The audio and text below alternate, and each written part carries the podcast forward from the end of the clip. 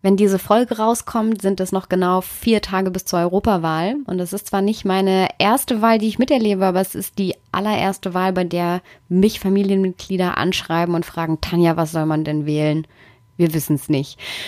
Und das sind Menschen, die haben schon öfter als ich gewählt und ich interessiere mich nicht erst seit gestern für Politik, aber das wurde ich noch nie gefragt und ich habe das Gefühl, es besteht ganz viel Unsicherheit bei dieser Wahl. Es ist sehr abstrakt. Es ist die EU. Man weiß nicht so genau, macht das einen Unterschied. Und ich kann zwar genauso wenig, wie ich meiner Oma sagen kann, was sie wählen soll, euch sagen, was ihr wählen könnt, aber wir können euch was anderes an die Hand geben. Nämlich Tipps für die Entscheidungsfindung an der Wahlurne. Normalerweise präsentieren wir im Y-Politik-Podcast ja Lösungen für das dritte Jahrtausend. In dieser Folge sind es eher Lösungen für Sonntag. Wir besprechen nämlich die drei wichtigsten Faktoren, wie Menschen eigentlich Wahlentscheidungen treffen und davon könnt ihr dann so ein bisschen ableiten, worauf ihr achten solltet. Und am Ende der Folge präsentieren wir nochmal fünf gut naive Fragen zum Europaparlament. Die haben wir zusammengetragen für alle, die sich noch nicht so mit dem Europaparlament äh, beschäftigt haben und jetzt vor der Wahl den Durchblick wollen. Willkommen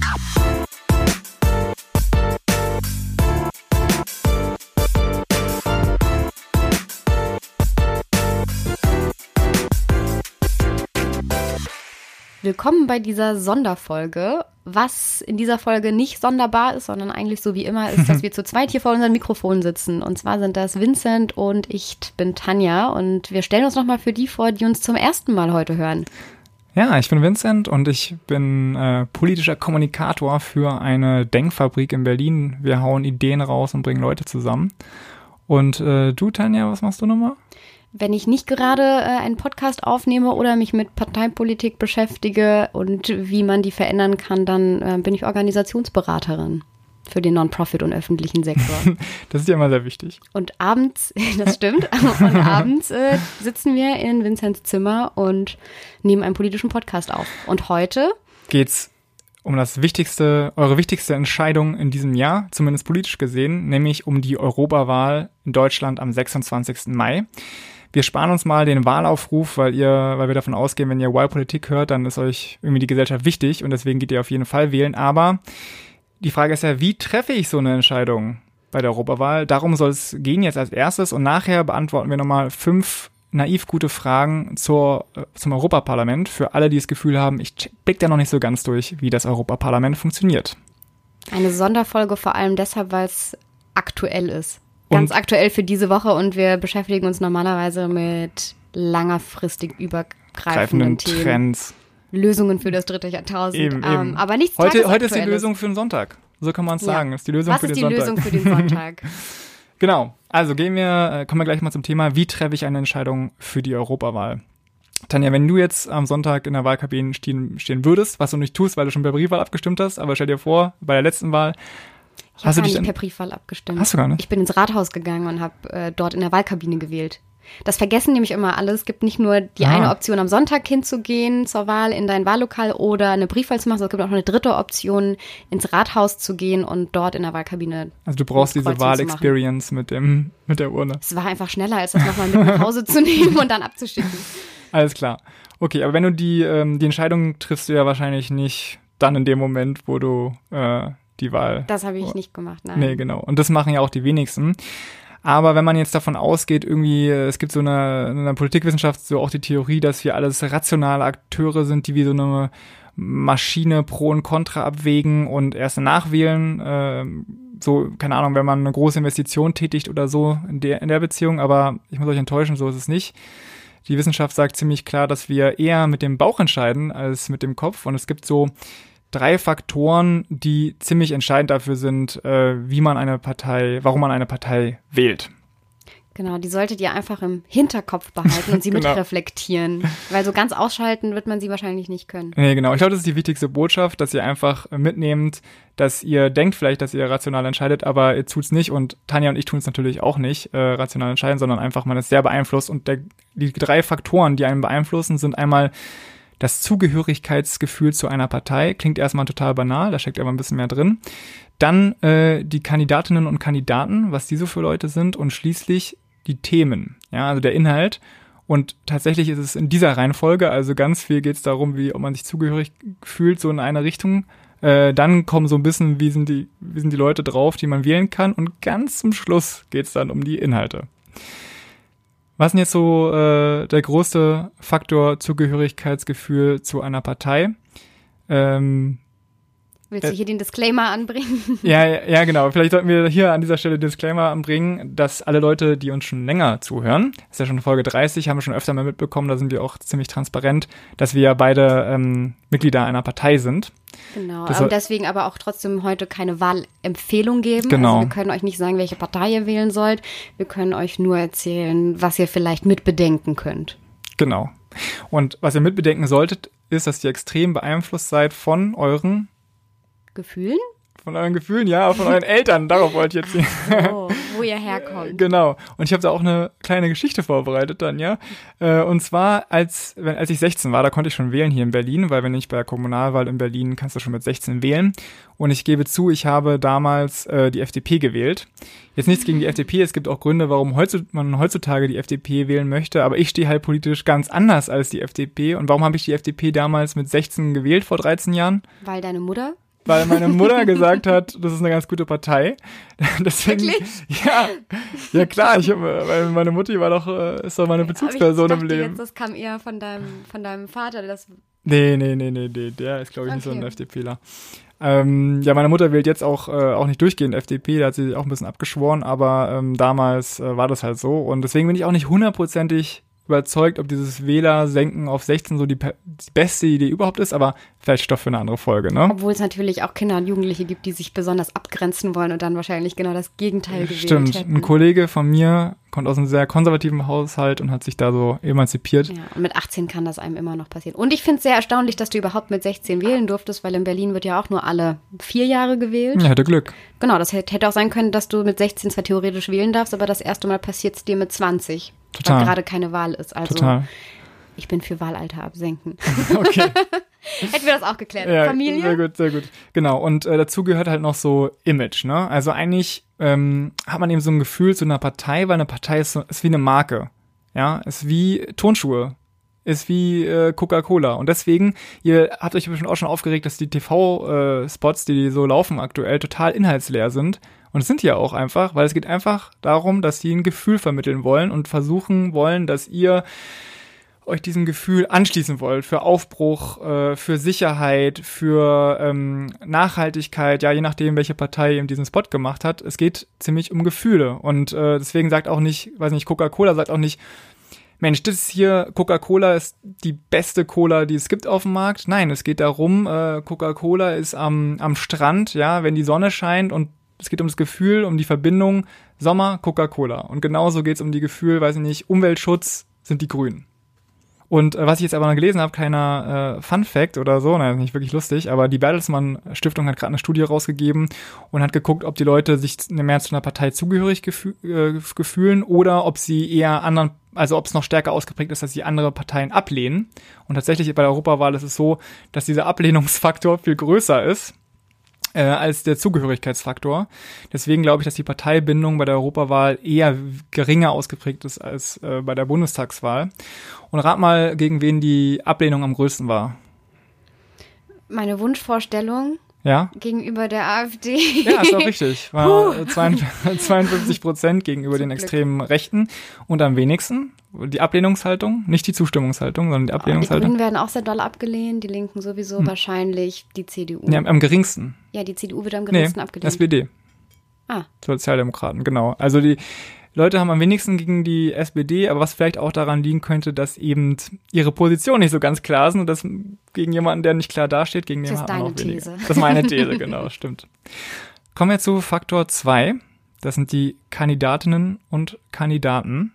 Hast du schon mal eine Partei oder hast du schon mal gedacht, ah, es gibt wirklich eine Person, die finde ich so toll und die Partei würde ich eigentlich wählen oder fühle ich mich sehr verbunden? Nee, tatsächlich nicht.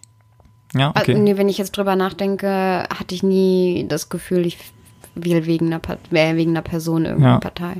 Aber gut, ne, so oft habe ich jetzt auch noch nicht in meinem Leben gewählt, ja. wenn ich mal so überlege. ja, stimmt. Wir sind ja beide noch nicht so alt, aber tatsächlich ist es so, dass für viele Leute schon die Person eine, eine wichtige Rolle spielt und zum, Beispiel, und zum Beispiel bei der letzten Europawahl 2014 war Martin Schulz ähm, mit seinem starken proeuropäischen Auftritt schon für überdurchschnittlich viele auch ein Faktor, also von denen, die die SPD gewählt haben, dann die SPD zu wählen. Und von den Personen, die die EU-Kandidaten überhaupt kennen. Genau, das, das war jetzt mein, das war nämlich okay, mein, mein Punkt. Genau, weil in der Sorry. Wahlforschung ist so, äh, okay, Kandidatinnen und Kandidaten spielen eine große Rolle. Aber bei der Europawahl war es bis vor kurzem so, dass nicht mal die Hälfte aller Deutschen die nationalen Spitzenkandidaten kannten. Also wir reden jetzt gar nicht irgendwie von ähm, den Liberalen auf europäischer Ebene, die man vielleicht nicht kennt oder so, sondern wir reden wirklich von den deutschen äh, Spitzenkandidaten und Kandidaten. Und deswegen könnte es schon sein, dass es weniger bedeutsam ist als bei anderen Wahlen, wer in der Europawahl wirklich ähm, antritt dann gibt es ja die Diskussion, bringen diese Spitzenkandidaten überhaupt was, ne, diese großen auf der europäischen Ebene. Aber da habe ich auch eine kleine Studie. Und zwar war es anscheinend schon so, dass das Spitzenkandidatensystem 2014, was ja richtig erkämpft wurde vom Parlament, dass es die Wahlbeteiligung leicht gesteigert hat. Mhm. Und man kann auch cool. sagen, das eine ist die Ursache für das, also die kann die Spitzenkandidaten sind die Ursache für eine höhere Wahlbeteiligung. Ja, wurde da, okay. wurde da so gesagt. Also kontrolliert auch von anderen Faktoren. Aber natürlich ist es immer ein bisschen schwierig, weil wir haben in Europa ja nicht so die Daten wie in den USA, dass man es so auf Individualebene ähm, errechnen kann. Okay, anderes Thema. Lass uns jetzt kommen zu dem dritten Faktor, nämlich den Themen. Also wenn man ne, das Modell rationaler Mensch, dann müsste ja das eigentlich der wichtigste Faktor sein. Aber was ich schon gesagt habe, es ist halt leider der unwichtigste. Und ich finde, wenn man mal so richtig darüber nachdenkt, ja, dass Inhalte am unwichtigsten sind, dann ist es eigentlich schon ein Problem für die Demokratie. Ich finde, Tanja, wir sollten auch vielleicht darüber mal eine Haltung machen, wie stark eigentlich unsere äh, Demokratie ist, so vom ganz Grundsätzlichen her. Aber ähm, die Leute, die zumindest nach Themen gehen, nach Inhalten, da gibt es dann ja zwei verschiedene Sachen, wie die darauf gucken können. Ne? Entweder sie gucken zurück, das sind dann so ne, die vergangenen Abstimmungen, die gemacht wurden, oder sie gucken voraus, also was sind so die Versprechungen. Und ähm, bei den Versprechungen müsste man sich ja eigentlich verlassen dann auf die Wahlprogramme, aber haben wir schon gesagt, eigentlich niemand liest die Wahlprogramme, deswegen finde ich so ein Tool wie den Valomaten eine ziemlich feine Abkürzung, ne? Mhm. Dann zwar nur 30 Fragen, die irgendwie ausgewählt wurden von einer bestimmten Gruppe, das heißt, es ist überhaupt nicht irgendwie, also kann gar nicht absolut neutral sein und so, aber es ist schon äh, ja, das Beste, was man so machen kann, wenn man nur fünf Minuten oder zehn Minuten investieren will. Um und ihr solltet auf jeden Fall mehr investieren und auch noch die Position. genau. Du brauchst ja schon zehn Minuten, um das auszufüllen. Und das Wichtige ist ja, und da habe ich mir aber auch Diskussionen geführt ähm, in meinem Umfeld, wie, wie man den nutzt, weil dann war es so, na ja, aber jetzt weiß ich ja gar nicht, äh, was soll ich jetzt mit dem Ergebnis anfangen? Und es ist eigentlich mehr eine Diskussionsgrundlage, um sich dann anzugucken, bei bestimmten Fragestellungen zum Beispiel, weiß nicht, soll die EU in Richtung eines Föderalstaates gehen? Ähm, dass man sich dann anguckt, wenn die äh, Parteien, drei Parteien sagen ja, warum sagen die eigentlich ja? Und es gibt ja dann oft unterschiedliche Hintergründe und Argumente, warum sie ja sagen. Und die sollte man sich zumindest auch einmal ähm, angucken, um, um dann auch eine Wahlentscheidung treffen zu können. Genau, das kannst du ja auch, wenn du die Sachen so ausklappst und so. Und die ja. Bundeszentrale für politische Bildung sagt ja auch immer, das ist keine Wahlempfehlung, ne, sondern das ist nur ja, weiß ich auch nicht, es Diskussionsgrundlage. Ist genau, so ein bisschen halt zusammengefasste Wahlprogramme, mit denen man noch interaktiv ja, interagieren kann. Aber de facto ist es ja nicht so, weil Millionen Menschen machen diesen Valomaten. Das ist, also ich glaube, es ist enorm einflussreich und das sieht man auch daran, dass die Parteien immer mehr Ressourcen rein investieren in die Beantwortung dieser Fragen und es sehr strategisch machen, die Antworten, die sie dort geben. Wie man jetzt auch mitbekommen hat, äh, die Alternative für Deutschland hat nachträglich eine Antwort ändern lassen, nämlich ob Deutschland raus soll aus der Europäischen Union. Haben sie dann nochmal anpassen lassen, vielleicht weil sie gemerkt haben, dass es sehr viel Kritik gab da auf die Antwort, die sie gegeben haben. Also ähm, da wird schon viel gemacht, aber der Punkt ist halt, der Wahlomat ist wie Wahlprogramme, sind halt Versprechen. Und äh, wir wissen beide, dass Wahlversprechen ähm, nicht immer eingehalten werden. Ziemlich viele von denen werden nicht eingehalten, klar, weil auch Kompromisse gemacht werden müssen und so weiter. Koal ja, also man würde sie schon ein, wenn man, wenn eine Partei alleine regieren könnte, dann glaube ich schon, dass die so gut wie alles umsetzen würde. Aber eine Partei kann halt in den seltensten Fällen einfach mal durchregieren. Ja, besser ist es vielleicht. Also auch es liegt jetzt nicht. Äh, äh, ja, es liegt halt. Ich glaube aber, das ist schon wichtig äh, zu verstehen, dass es nicht an menschlichen Verfehlungen liegt oder weil die Leute einen anlügen oder was versprechen sprechen wollen, weil man dafür gewählt wird, sondern dass sich halt auch oder auch bestimmte Gegebenheiten einfach ändern. Also zwei, du wirst für vier Jahre gewählt und zwei Jahre nach der Wahl passiert äh, Fukushima, die Atomkraftwerke, das Atomkraftwerk ist explodiert und dann denkst du trotzdem darüber nach, ähm, aus der Atomkraft auszusteigen, obwohl du das nicht vorhattest, weil einfach die Welt sich weiter dreht. Tanja redet gerade von Angela Merkel übrigens, äh, 2011 glaube ich, ne? Ich bin mir nicht sicher. Äh, ja, genau. Genau, es ist also eine, eine wahre Begebenheit, aber ich finde es nur äh, schwierig äh, zu sagen, naja, das sind Versprechungen. Ich, ja, Tanja, ich bin schon der, ich glaube schon, du hast dass auch mal kandidiert. ist. Wo ja. habe ich kandidiert? Na, bei den Debattierern, da warst du doch auch Vorsitzender. Da habe ich nie was versprochen, was ich nicht auch gehalten habe oder umsetzen wollte und getan ja, habe. Okay, aber man, wenn man irgendwo. Nein. Nein. Okay, okay. Das Tan Tanja ich, macht das nicht. Alle Meinung. anderen, natürlich stellst du ein bisschen, äh, versprichst du attraktive Sachen und stellst die in den Vordergrund und so weiter, auch wenn du weißt, dass es wahrscheinlich schwierig oder unmöglich sein wird, die, die umzusetzen. Du versuchst natürlich ein bisschen Träume aufzubauen und so weiter. Natürlich will ich, äh, natürlich stelle ich äh, Forderungen auf, die ich machen kann, wo ich darüber davon ausgehe, die will ich machen und dann weiß ich aber noch nicht, was für Hindernisse kommen oder wer alles dagegen ist oder dass sich dann auf einmal Leute formieren, die sagen, wir wollen das aber auf gar keinen Fall, weil wir wollen das Alte bewahren und man dann sagt, gut, dann lass uns hinsetzen und wenn die Mehrheit äh, dagegen ist, dann lasse ich ähm, meine Ambitionen halt auch fallen. Aber mit, du, du hast ja davon gesprochen, mit Absicht etwas zu verschieben versprechen, was man nicht halten kann, möchte.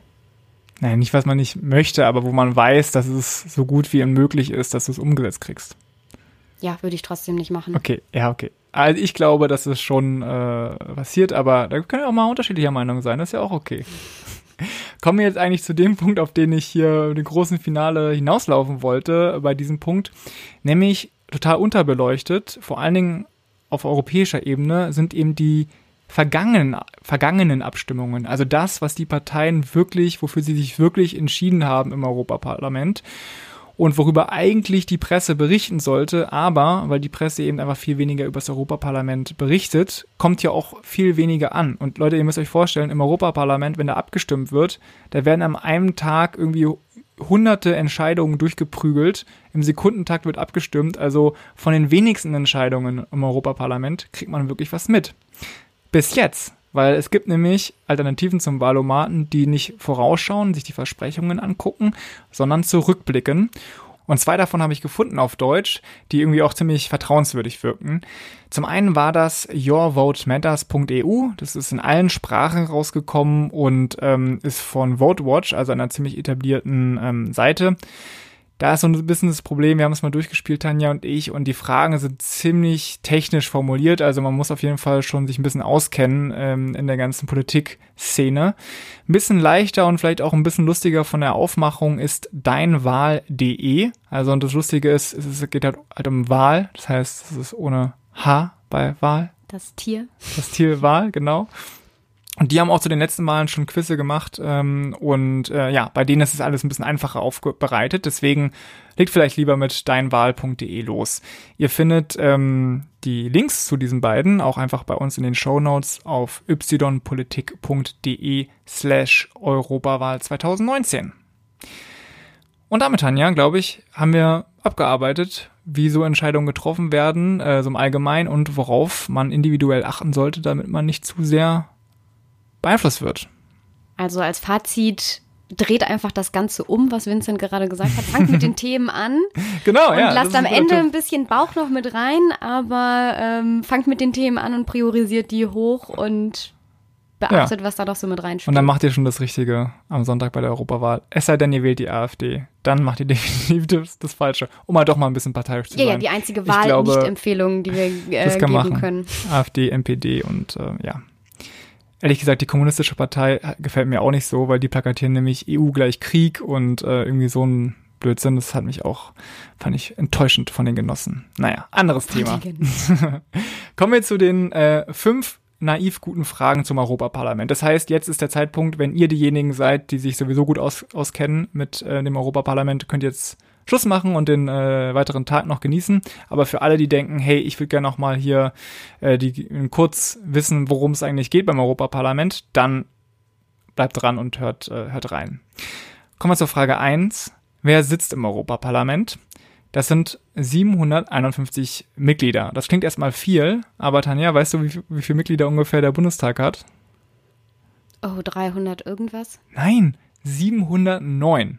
Oh, Also das Europaparlament für 500 Millionen Menschen bislang, bis die Briten mal weg sein sollten, hat nur 42 Sitze mehr als der Bundestag. Also von wir- wegen Bürokratie. Monster EU, genau. Also wenn wir Bürokratie haben, dann hier in Deutschland. Und tatsächlich ist es so, ne, wie ist die Verteilung? So, die größten Länder haben auch die meisten Sitze. Deutschland hat 96 Sitze.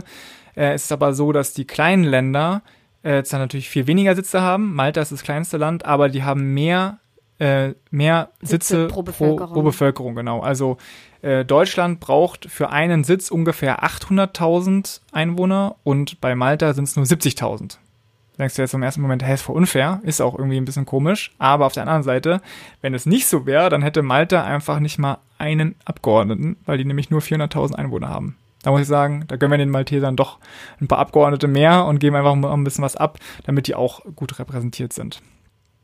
Zweite Frage. Was würdest du sagen, Tanja, was ist so eine Frage, die man noch stellen sollte? Vielleicht habe ich die ja unter den, unter den Top, äh, Top weiteren vier. Wie viele Stimmen habe ich? Ja, ist auch eine gute Frage. Äh, Hast du nicht dabei? Hatte nicht dabei, genau, nee. Ähm, ähm, eine Stimme hast du nur. Ähm, denn wir haben bei der, Bund äh, bei der Bundestagswahl haben wir ja zwei Stimmen. Einmal in der Erststimme wählt man Direktkandidaten, das heißt Leute, die vor Ort im Wahlkreis äh, sich zur Wahl stellen. Aber bei der Europawahl haben wir hier in Deutschland eigentlich nur eine nationale Liste mit einer Ausnahme. Ich weiß nicht, ist dir auch aufgefallen, du hast ja schon abgestimmt. Die CDU nämlich nicht. Die haben äh, Bundesländerlisten. Nee, ist mir nicht aufgefallen. Ja, fand ich ein bisschen komisch, Weil, aber wie gesagt, habe ich meine Wahl ja schon vor der Wahlkabine getroffen. genau, stimmt auch, hast ja gar nicht mehr hingeguckt, was die anderen machen. Genau, also ihr wählt ähm, mit einer Stimme, ihr wählt nationale Kandidatinnen und Kandidaten, also das sind nur Leute, die hier in Deutschland bei einer deutschen Partei sind, müssen nicht Deutsche sein, aber müssen bei einer deutschen Partei sein und äh, ja, der Rest ist eigentlich ziemlich ähnlich. Äh, ihr seht einen Namen, Parteinamen und die Namen von äh, Kandidaten und Kandidatinnen. So, kommen wir zu einer wichtigen Frage. Worüber kann das Europaparlament eigentlich entscheiden? Ne? Früher gab es noch den Spruch, hast du einen Opa, schick ihn nach Europa. Heute ist es keine gute Idee mehr, weil das Europaparlament nämlich ziemlich viel zu sagen hat. Seit 2009 äh, gab es einen neuen EU-Vertrag. Und was genau es entscheiden, kennt, äh, entscheiden kann, hängt vom Politikfeld ab. Ist so ein bisschen, jetzt wird's ein bisschen nerdy, aber eigentlich ist es gar nicht so. Nämlich ähm, die Europäische Union muss Kompetenzen haben, ja, und wenn sie die Kompetenzen hat bei Politikfeldern, dann darf auch das Europaparlament mindestens mitbestimmen oder muss angehört werden.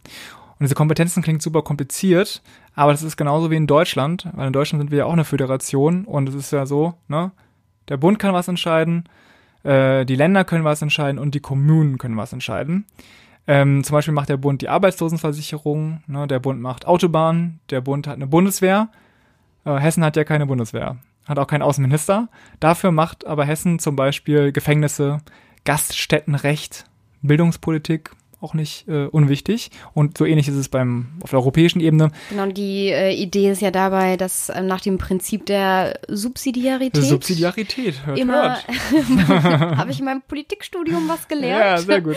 Einmal ähm, aufgepasst. dass immer die kleinste Ebene, auf der es noch sinnvoll und möglich ist, Dinge zu regeln, auch die Dinge regeln sollte. Also eine Parkbank vor Ort oder einen Spielplatz vor Ort sollte natürlich nicht der Bund regeln. Ähm, Ja. Der ist zu weit weg, sondern sollte vor Ort geregelt werden. Und eine Autobahn, die über durch verschiedene Bundesländer geht und große Städte miteinander verbindet, ist so übergreifend, dass es natürlich Sinn macht, die dann auch übergreifend auf Bundesebene zu entscheiden. Genau. Und Das ist eigentlich schon das Ganze, was dahinter steckt. Genau, und deswegen äh, ist auch sinnvoll, dass zum Beispiel das Europaparlament mitbestimmen kann bei, bei Umweltpolitik äh, oder beim Datenschutz, weil äh, Facebook macht halt bei Grenzen nicht halt und irgendwie Das die, Klima auch die Smog, ja. Smogwolke auch nicht, genau. Und so berühmte Entscheidungen, worum es in letzter Zeit so ging, war eben dieser Artikel 13, ne, bei, beim Uploadfilter oder habt ihr bestimmt auch mitbekommen, dass transatlantisch das transatlantische Handelsabkommen TTIP schon ein paar Jährchen her, aber ging ja auch groß äh, durch die Medien, da kann eben das Europaparlament auch mitbestimmen. So, jetzt wird's, gehen wir noch mal ein bisschen tiefer rein, ähm, aber nicht zu sehr ins System, äh, um es jetzt zu, äh, zu verwirren zu machen, sonst könnten wir nämlich noch eine Stunde reden. Also die Frage ist, wie mächtig ist das Europaparlament?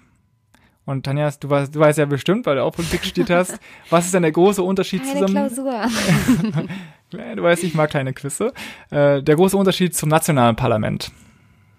Naja, dass wir Nationalstaaten zusammengefügt haben. Also, äh, Aber was, ich, was kann das Europaparlament nicht, was der Bundestag kann? Ach so, das es hat kein Initiativrecht. Also Genau. es darf keine eigenen Gesetzesvorhaben einbringen, sondern nur Gesetzesvorhaben, die eingebracht wurden von der Kommission oder dem Europäischen Rat, abstimmen darüber, aber nicht eigene Genau. mit vorbringen. Genau, und das ist natürlich ein bisschen blöd, weil die deswegen die, die, die Europaabgeordneten total abhängig davon sind, was von der Europäischen Kommission kommt, weil die Obwohl das, was ich so gehört habe, da hieß es, es ist gar nicht so schlimm, weil die arbeiten so gut mit der Kommission zusammen, dass sie sich natürlich Genau. gegenseitig auch äh, Sachen hin und her schieben und sagen, Ge- bring das mal ein. Genau, genau, darauf wollte ich auch total äh, noch hinein, äh, hinauskommen. Äh, weil es klingt ja irgendwie so erstmal, das Europaparlament ist viel schwächer als der Bundestag, aber ist gar nicht mal so, denn es muss halt in den aller, allermeisten Politikfeldern zustimmen. Ähm, es kann auch in sehr vielen ähm, Bereichen Änderungsvorschläge machen, wenn dann die Gesetzes, der Gesetzesvorschlag kam. Und ehrlich gesagt, du kannst ja dann den Gesetzesvorschlag komplett umschreiben. Also du hast doch als Europaparlament da doch ziemlich viel Recht. Aber besonders weiß ja die Kommission und auch ähm, der Rat der Europäischen Union, wo die Minister der Nationalstaaten sitzen, die wissen ja, verdammt, das Europaparlament muss noch zustimmen. Das heißt, was sie natürlich machen, ist vorher hingehen zu den Abgeordneten und mit denen versuchen, einen Deal zu machen und zu klären und schon im Vorfeld Änderungen zu machen, damit sie sich dann sicher sein können, dass das Europaparlament dem auch zustimmt. Also Europaparlament hat fast immer ein Vetorecht und ist damit auch verdammt mächtig. Und es vertritt die Interessen der europäischen Bürgerinnen und Bürger. Der, die Abgeordneten sind zwar aus den Nationen entsendet, aber haben die europäische Brille auf. Zumindest Hoffentlich. hoffentlich und stärker auf jeden Fall, das kann man aber schon sagen, als, weil es gibt ja dann, das ist aber sehr dann gleich wie in Deutschland. Wir haben hier auch die Bundesländer kommen im Bundesrat zusammen Ja. und müssen auch teilweise mitstimmen. Da kann der Bundestag nicht alleine entscheiden und ähnliches haben wir auf Europaebene. Die Nationalstaaten kommen auch nochmal zusammen und schicken dann ihre Ministerpräsidentinnen und Präsidenten oder ihre Innenminister, falls es Genau. ein innenpolitisches Thema ist, die auch Mitbestimmungsrechte haben. Da sitzt dann eben eine Angela Merkel, die sitzt nicht im Europaparlament, weil die vertritt Deutschland in der EU. Trotzdem wurde es 2014 plakatiert. Ja, das passiert immer wieder. Machen die Grünen jetzt auch. Shame on you. Letztes Mal noch beschwert. Naja.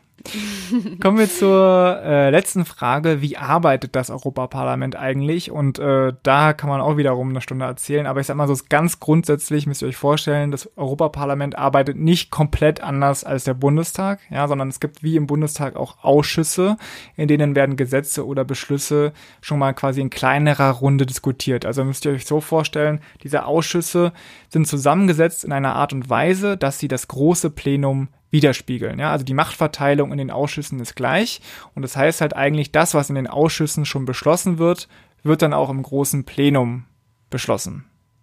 Ja, gibt, ist ein bisschen anders, äh, nicht ganz so wie im Bundestag, aber so ganz im Groben kann man das auf jeden Fall sagen. Und ähm, jetzt denkt ihr, okay, der, ich höre die ganze Zeit, äh, in Brüssel sind die so fett bezahlt und faul und so weiter, aber es ist tatsächlich so, dass das Europaparlament 40 Arbeitswochen hat. Und äh, ich glaube, ihr wisst alle, 52 Wochen hat das Jahr nur. Das heißt, das Europaparlament arbeitet also wirklich in, in der großen Mehrzahl aller Wochen wird im Europaparlament gearbeitet. Ähm, Im Gegensatz zum Beispiel zum Bundestag. Der Bundestag hat nämlich nur 20 Sitzungswochen. Also da sind viel weniger die Abgeordneten. Warum? Ja, weiß ich nicht. Also Ja, es doch, hat aber den Vorteil, ja, doch, ja, weil die ja in ihrem Ortsver, Orts, ähm, genau, da wo sie gewählt wurden, in, wie sagt man denn? Vor präsent Ort? sein sollen. Ja, Genau, die, man, man wählt ja seine Abgeordneten aus seiner Heimatregion und die teilen sich dann die Zeit auf, wie viel arbeiten sie im Bundestag und wie viel ähm, arbeiten sie vor Ort, damit sie auch die Leute tatsächlich vertreten können und die ähm, Bedürfnisse auch kennen, die sie dann wieder in die Bundespolitik tragen sollen. Also es Genau. hat schon seinen Sinn. Und wenn wir jetzt gerade äh, auch so, dass das Europaparlament soll europäische Interessen vertreten, dann ist es gar nicht so wichtig, was in Deutschland abgeht und die deutschen Abgeordneten müssen nicht regelmäßig nach Deutschland reisen, um zu gucken, was hier passiert, weil sie sollen ja im europäischen Interesse handeln. genau, könnte man so sagen. Es gibt aber auch Europaabgeordnete, die sagen, sie würden gerne weniger in Brüssel sein und mehr irgendwie zu Hause. Naja, es ist eine verkruxte Situation und sie sind ja auch gar nicht in Brüssel. Da habe ich, nicht nur in Brüssel, habe ich quasi gerade Quatsch erzählt, weil der eigentliche Sitz des Europaparlamentes ist ja in Straßburg, ja, einer schönen Stadt im Westen Frankreichs. Und ähm, dort müssen die Europaabgeordneten einmal im Monat auch eine Sitzung abhalten, also vier Tage sind das dann. Und es führt ähm, zum berühmten Wanderzirkus, von denen man auch eigentlich regelmäßig in der Presse äh, hört. Denn der ganze Wahnsinn kostet 200 Millionen Euro im Jahr und äh, es sind jedes Mal ungefähr 50, äh, 5000 Mitarbeiter, die dann von Brüssel nach Straßburg in einer Karawane fahren. Äh, also wirklich völliger Wahnsinn und es will eigentlich auch niemand bis auf die französische Regierung und die stellt sich quer, die will halt das Parlament dort halten, weil es um Macht, um Prestige geht und auch um die Region, weil natürlich Hotelpreise, äh, Hotels, Restaurants und so weiter in Straßburg profitieren natürlich total davon, wenn auf einmal 5000 Leute äh, Unterkunft, Logis, was zu trinken wollen und ins Kino gehen oder so. Das ist halt einfach ein Wirtschaftsfaktor. Ähm, ja, und vielleicht schaffen wir es irgendwann mal, die Franzosen davon überzeugen, dass es doch Sinn macht, wenn das Europaparlament auch in der europäischen Hauptstadt den Hauptsitz hat. Und eine, ich finde, eine Sache muss man nochmal hervorheben, wenn man nicht im Europaparlament war. Da muss man sich bewusst sein, wir haben, ich glaube, 23 offizielle Sprachen und alle Abgeordneten haben natürlich auch das Recht, in ihrer Landessprache zu reden. Und deswegen gibt es sehr viele Dolmetscher im Europaparlament. Also dass ein richtiger Kreis von Dolmetscherkabinen äh, thront über den Abgeordneten. Da sitzen immer zwei drin und dolmetschen eben jedes Wort, äh, was gesagt wird. Und das ist äh, auf der einen Seite finde ich super super crazy, dass da so ein Aufwand gemacht wird, aber auf der anderen Seite, hey, es gibt eben auch viele, die nicht so gut Englisch sprechen oder auch nicht wollen, dass alles auf Englisch ab, ab, stattfindet. Deswegen irgendwie ist auch gut. Ja, und wer äh, Dolmetscherin oder Dolmetscher werden möchte, weiß ja schon mal, wo er vielleicht einen Job finden kann. Äh, das stimmt, ja. Es sei denn, wenn wir bald künstliche Intelligenz haben und alles nur noch von Google übersetzt wird. Aber das ist auch mal nochmal ein Thema für eine andere Folge. Das waren auf jeden Fall die fünf hoffentlich gut gar nicht so naiven Fragen zum Europaparlament letzten Endes. Und damit, finde ich, endet unsere Sonderfolge. Nur eine Sache wollte ich noch sagen. Ich bin nämlich fremdgegangen, Tanja. Ich habe äh, einen kleinen Podcast produziert. Okay, ich habe es ja auch schon gesagt. und zwar habe ich Fremdgehen mit Ansagen. Ja, genau. Ich habe ein Interview mit Henrik Enderlein äh, und Ulrike Giro gemacht, die beide auch total die Europa-Vordenker, Vordenkerinnen sind. Und zwar für die Alfred Herrhausen Gesellschaft.